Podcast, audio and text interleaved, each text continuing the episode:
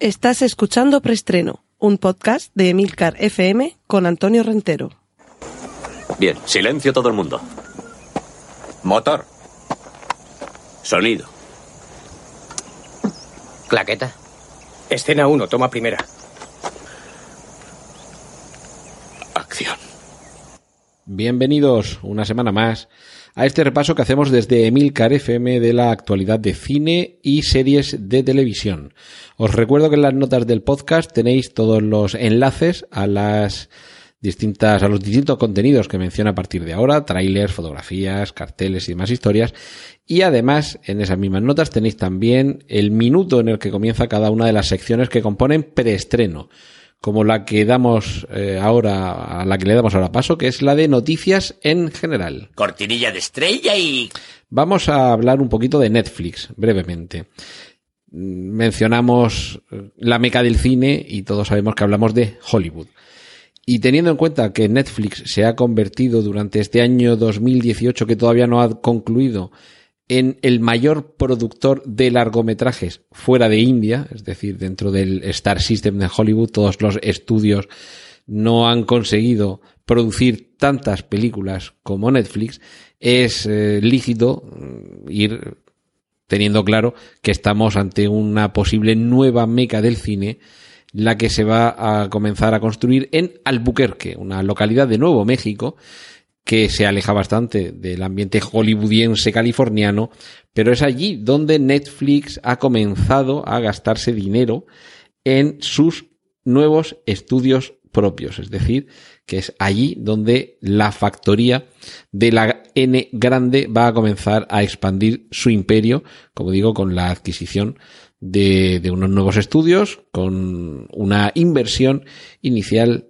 que de, momento eh, se, se, nutre también de fondos eh, de inversión locales, pero que sobre todo lo que supone es una apuesta de recursos propios de, de, Netflix para sacar adelante precisamente lo que la está haciendo grande, la producción propia. Recordemos que en un principio Netflix era básicamente un, un videoclub a domicilio, se fueron, fueron evolucionando hasta convertirse en streaming. Las películas eh, llegaban a nuestros domicilios a través de Internet y ya estamos consolidando esa segunda fase en la que es la producción propia la que está tomando un papel más importante más allá de distribuir contenidos ajenos. Y, me vais a permitir, hay un, un artículo que se, eh, se ha publicado el día 9 de octubre en el periódico El Mundo, el diario, de, bueno, la versión online es donde yo lo he visto, no sé si en la versión papel también estará, que se titula 29 datos que muestran el inmenso poder de Netflix en Internet. Eh, si casi le podríamos dedicar un, un, episodio entero de preestreno a glosar esos 29 pasos, algunos de ellos, pues eh, lo que nos van relatando es eh, la historia de Netflix cuando nació, en el año 1997, tardó un año en tener página web, pero algunos datos que sí que me parecen relevantes. Hoy día Netflix consume el 15% del ancho de banda de todo Internet, es decir, que el 15% de todo lo que circula por la red es Netflix. Y en concreto, si delimitamos los contenidos y nos referimos solamente a vídeo, el 25% del total de los datos que se mueven por Internet en el apartado de vídeo, el 25%, una cuarta parte, corresponden a contenidos de Netflix. Eh, yo os recomiendo, os voy a poner el, enlace al artículo para que lo leáis con calma en las notas del podcast, pero algunos, algunos de estos números realmente son, son impresionantes, como que cada día se ven 100 millones de horas de vídeo de Netflix, eh, haría falta 11.415 años para ver todo lo que se ve en Netflix, todo lo que ven los usuarios de Netflix en un solo día. Eh, hay algunos, algunos datos curiosos, por ejemplo, como que Netflix todavía mantiene su negocio de alquiler de DVDs por correo, que aunque nos parezca un poco chorrada a estas alturas, cada año ingresa Netflix 450 millones de dólares por, por alquiler de DVDs por correo. Es decir, el que era su negocio primigenio todavía le reporta 450 millones, eh, millones de dólares cada año. Cosas curiosas como los usuarios de Netflix sabréis que las cuentas se pueden compartir y eh, aproximadamente dos tercios de los usuarios de Netflix comparten sus cuentas con otras personas y cada cuenta de Netflix la utilizan eh, una media de entre dos y tres personas. Es decir, que esto se, está convirtiendo en una manera de compartir entre distintas personas el, eh, el contenido pagando normalmente el contenido en, Netflix. No es realmente creo que no es un contenido caro pero si encima lo está repartiendo con otros dos, tres o me parece que es hasta cinco los usuarios que, permite, pues todo esto facilita bastante las cosas, abarata bastante la, factura. En fin, como digo, son 29 datos los que recoge este, este artículo, algunos de ellos más o menos curiosos, al- algunos sorprendentes, como que lo que hoy conocemos como Netflix, en realidad nació en el año 2007. Es decir, que tiene ya bastantes años, tiene ya 11 años, aunque nos parezca que ha sido solamente en estos últimos años cuando ha eclosionado y se ha generalizado. Es decir, eh, es un, un repaso interesante de este artículo por distintos aspectos de esta plataforma que hoy día es casi el equivalente a hablar de contenido en streaming. Es cierto que hay otras muchas, es cierto que hay otras, eh, Amazon, HBO, que AMC, que tienen contenidos incluso, vamos a decir, no superiores, pero sí que gozan de- del fervor y del favor de un público muy nutrido, pero de momento Netflix es el gran enemigo a batir. Y como digo, estos 29 datos que recoge este artículo, cuyo enlace eh, incluyo en las notas del podcast, seguro que contribuye a que conozcáis un poquito más a Netflix.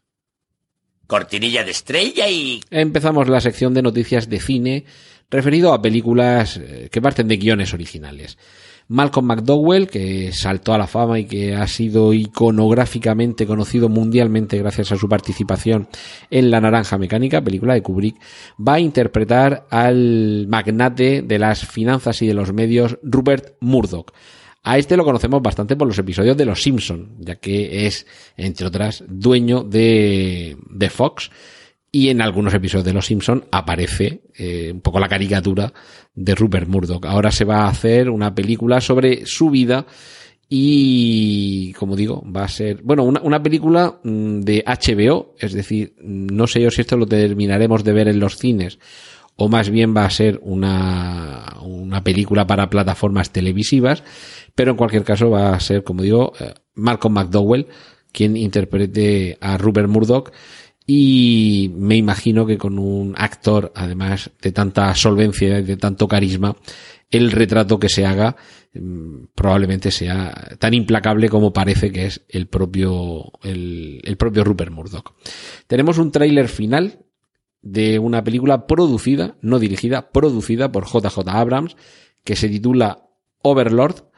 Overlord, eh, lo he mencionado ya en alguna ocasión y luego no me acuerdo nunca si llegamos a traducirlo de una manera adecuada o conveniente.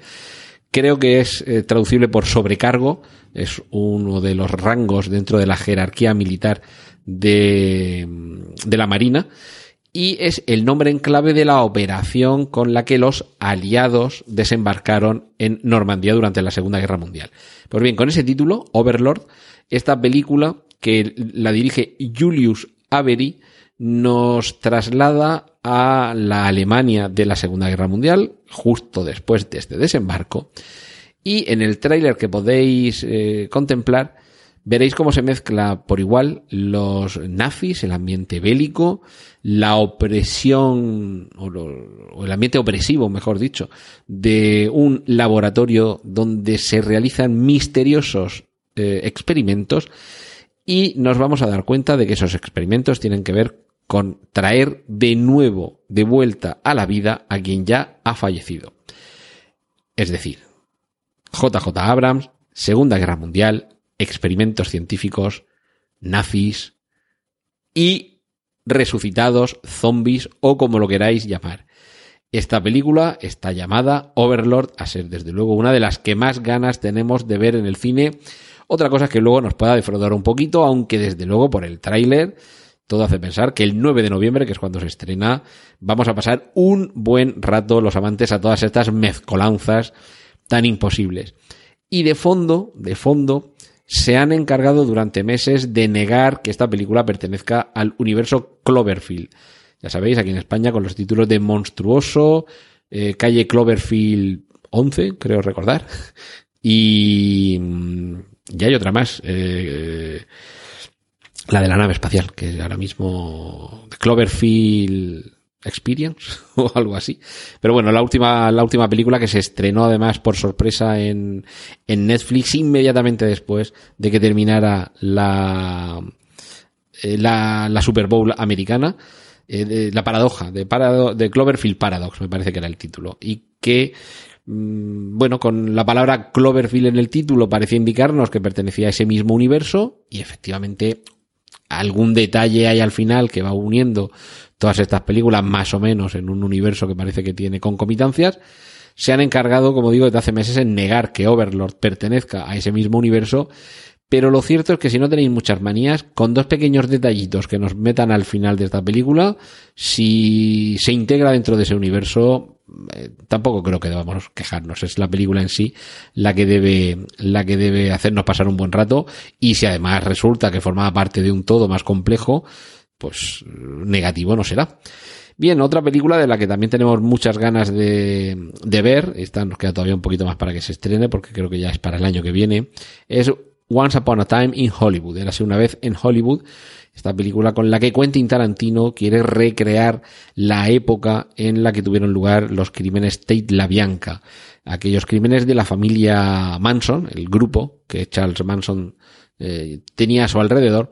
Y hoy el, el argumento para que lo traigamos aquí a esta sección dentro de preestreno es que ha aparecido en internet una fotografía de, de la actriz Margot Robbie que interpreta a Sharon Tate, la mujer de Roman Polanski, que fue una de las víctimas más célebres de aquellos crímenes. Y la fotografía además muestra a Margot Robbie, pues como estaba Sharon Tate en aquellos momentos, embarazada, que es lo que hace todavía más macabro aquel, aquel asesinato, el hecho de que los acólitos de Charles Manson acabaran con su vida mientras llevaba en su vientre a una criatura. Cortinilla de estrella y... Y entramos ahora en la sección de remakes y secuelas. Eh, Star Wars y James Bond son dos de las sagas barra franquicias más populares que más éxito han tenido durante décadas y que desde luego más, más fandom, más expectación y más interés generan. Vamos a empezar por James Bond, por aquello de la antigüedad, que ya llevamos unos cuantos actores a cuestas encarnando al personaje. Recordemos también que hay, eh, junto a los, digamos, oficiales, eh, está claro que todos nos acordamos de los, de los clásicos eh, actores a los que hemos identificado siempre como el rostro de, de James Bond, Sean Connery y Roger Moore. Ellos eran los más clásicos. Entre medias de ambos estuvo George Lazenby, que solo intervino en una película, en 007 al servicio secreto de su majestad. Luego pasamos con dos eh, películas, personalmente para mí las dos más flojitas de toda la saga, o de las dos más flojitas. Y aunque es un muy buen actor, pero me parece que no cogió el personaje en muy buena época, Timothy Dalton. Tuvimos después una época esplendorosa, por qué no decirlo, con un Pierce Brosnan que desde luego eh, la parte elegante de, de, glamour y esa coña marinera que siempre lleva encima James Bond la, la supo resolver con gran acierto pero bueno y todavía sus películas eh, siguen sigue uno pasando un muy buen rato cuando las ve y hemos terminado eh, de momento con Daniel Craig que va a ser el último de momento eh, James Bond hasta ahora, porque está claro que la película que se está rodando ahora todavía va a contar con su rostro, pero va a ser ya la última. Ha habido muchos rumores eh, con respecto a quién sería el próximo James Bond. Uno de ellos, también de los actores que han sonado desde hace años, Idris Elba, un actor que es de raza negra, pero es británico, no, no es extranjero a aquellas islas tan, tan suyas para la, cosa de la nacionalidad y del, y del lugar de nacimiento, pero eh, también ha, ha, habido algunos rumores que apuntaban a, una posible versión femenina de James Bond en consonancia con algunas transformaciones a ese sexo que ha habido últimamente en algunas películas, como pueda ser en Cazafantasmas.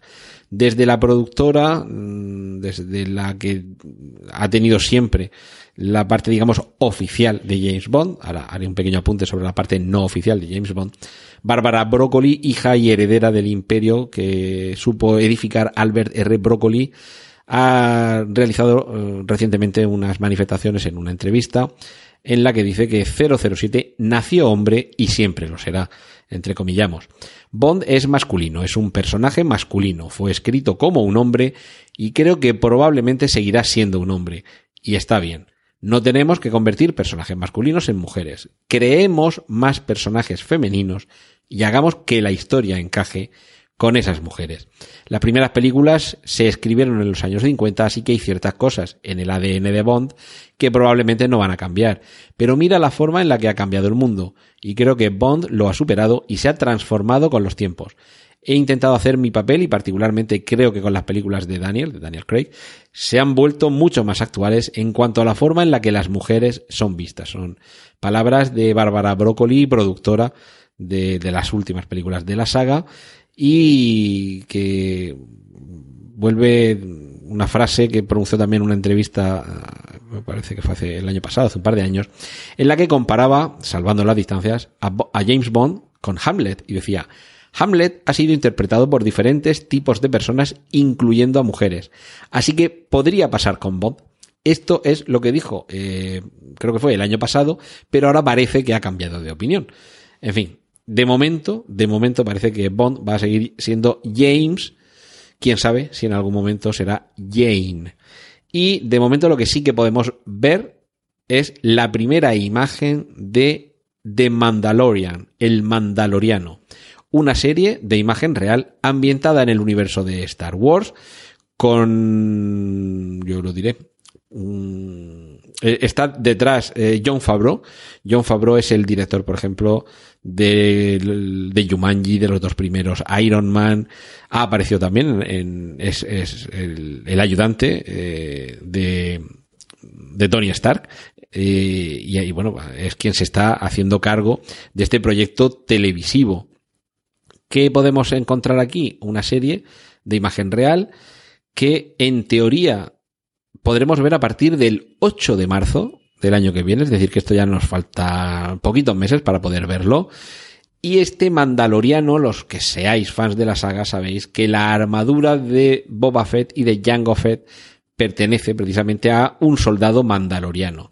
Lo que tenemos aquí es alguien que con ese mismo, con esa misma armadura corre unas aventuras ambientadas en el universo galáctico en ese momento entre la caída del imperio y el resurgir de la primera orden. Es decir, que no es Jango Fett, no es Boba Fett, es un personaje nuevo, el Mandaloriano, que a mí, por ese concepto y por el propio título, me recuerda un poco a. Mm, no porque la trama crea que vaya a ser similar, sino aquella serie televisiva de los años 60-70, El Virginiano. Y aquí lo del Mandaloriano es que me trae esas reminiscencias. Esto es un pálpito que tengo yo de que esto es un poco presentar a un personaje relativamente anónimo. Me imagino que en algún momento conoceremos su nombre y su identidad, su origen y demás, aunque quizá no sea necesario. Y de hecho quizá eso enriquezca todavía más al personaje. No siempre tenemos que saberlo todo de todos los personajes. Y me da que esto va a ser un, un poco mm, un sabor de western el que vamos a poder paladear en esta serie. Alguien que está solo en un mundo inhóspito, en una galaxia inhóspita. Esto no va a ser el Far West, sino va a ser el, el anillo exterior de la galaxia, los confines de la galaxia donde se mueva este personaje, que siendo la primera serie de televisión de imagen real de Star Wars, creo que se merece toda nuestra atención. Cortinilla de estrella y... La sección de series esta semana va a ser brevísima. Solo tengo que ofreceros un tráiler de una serie que se titula Origin, Origen, y que la podemos ver en YouTube. Sí, señor. Es que YouTube, recordemos que también es una plataforma que tiene sus contenidos en streaming de forma similar a como la pueden tener la mencionada Netflix, Amazon Prime y compañía. En este caso, Origen nos muestra una historia que a mí en algunos momentos me puede recordar alguna película que ya hemos visto. Alguna película o alguna serie, nos puede recordar en algunos, eh, en algunos detalles a The Expanse, pero también a películas de estas en las que la civilización debe abandonar, parte de ella debe abandonar la Tierra en busca de un destino que está oculto en el lejano confín del universo en un futuro más o menos cercano y algo comienza a surgir a partir de ese viaje que se ven obligados a realizar una serie de pasajeros en una o varias naves que transitan el vacío del cosmos en pos de un mejor destino. Pues bien, Origin va un poquito por ahí y es un poco como si mezcláramos mm, Ascensión, una serie no sé si tuvo solamente una temporada y creo que eran también pocos capítulos, seis, ocho capítulos, una, una, serie de una única temporada y cortita, en la que una nave había escapado de la Tierra para que una parte de la civilización pudiera ponerse a salvo en caso de algún cataclismo. Y eso lo vamos a mezclar un poquito con Perdidos, porque sí, hay parte del equipo productor de Perdidos detrás de esta serie. ¿Y eso qué es lo que quiere decir? Que va a haber algo misterioso que sucederá en esa nave, que afectará a, a las vidas de sus protagonistas y sobre todo un acento muy importante en el desarrollo de las relaciones entre esas personas y en el papel que los secretos que ocultan, los aquello que mantienen reservado para sus compañeros de viaje se va a ir revelando conforme avance la trama y evidentemente va a hacer que esta sea más compleja. En fin, ve del tráiler, desde luego tiene buena pinta y además permite esa, esa novedad, que sea la propia YouTube quien ahora también nos proporciona material para nuestro entretenimiento, entretenimiento seriófilo cortinilla de estrella y... Y ahora nos adentramos en la sección de cómics. Todo lo que inicialmente tuvo una vida en viñeta sobre papel y ahora la tiene en, iba a decir en celuloide, pero bueno, es que el celuloide ya casi no se utiliza. Pero bueno, que ahora en lugar de pasar páginas, lo que hacemos es sentarnos en una butaca en una sala oscura, con una pantalla muy grande o con una pantalla más chiquitica y vemos la peli o la serie. Primer teaser de The Boys, una serie de Amazon Prime que adapta el cómic homónimo en el que en un mundo en el que existen superhéroes hay un grupo que trata de poner coto a los desmanes de estos superhéroes reales.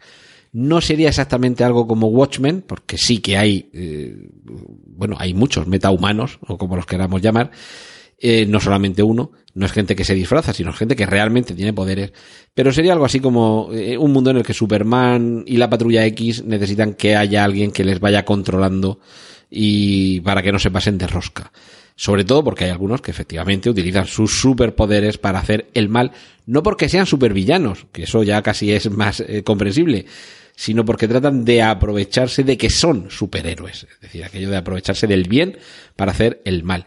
El cómic mm, no los... Mm, a ver, yo tengo, me parece que hasta el número 8, hasta el tomo número 8 o 9, no, no me he terminado la, la, la serie, pero el cómic está fenomenal y parece que la adaptación pretende ser bastante fiel el, uno de los, de los personajes del cómic, que, a ver, es que estaba claro que tenían que, que tenían que coger a este actor, es eh, nada menos que Simon Pegg, este actor, también guionista, últimamente lo vemos más en el universo Star Trek, pero tiene su, su saga, eh, la saga Corneto, con, con Edgar Wright dirigiendo, y es que el personaje de Huey, el, el protagonista, es que en el cómic es él, es la misma cara de Simon Pegg.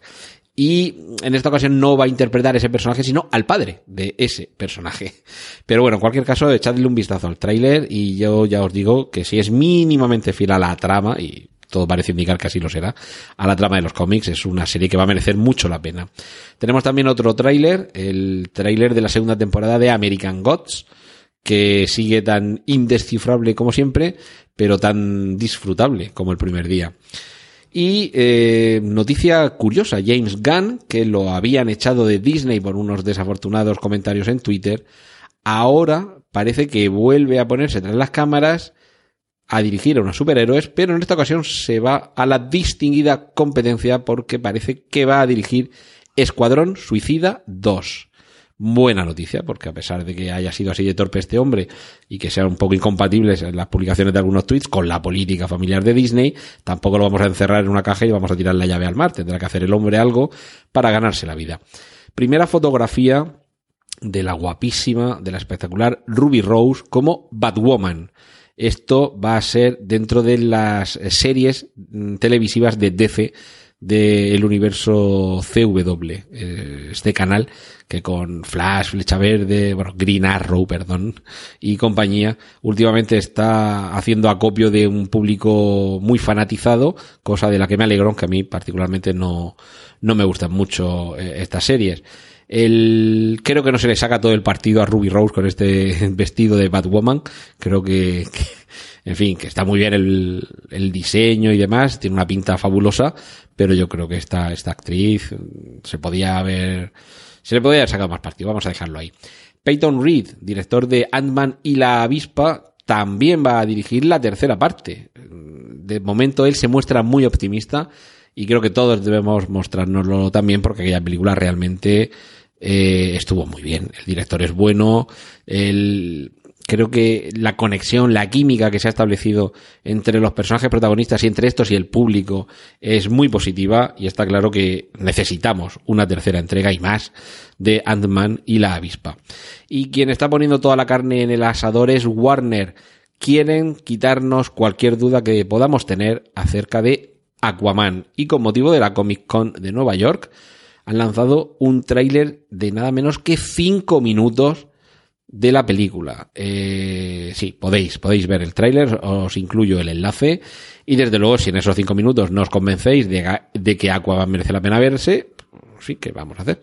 Esos cinco minutos, desde luego, es algo más que un tráiler. Aquí ya no nos están dejando que veamos la prenda, nos están dejando que nos la pongamos y demos una vuelta a la manzana, a ver cómo reacciona el público al vernos con ella nueva foto y vídeo del set de rodaje de la película del Joker que está interpretando Joaquín Phoenix.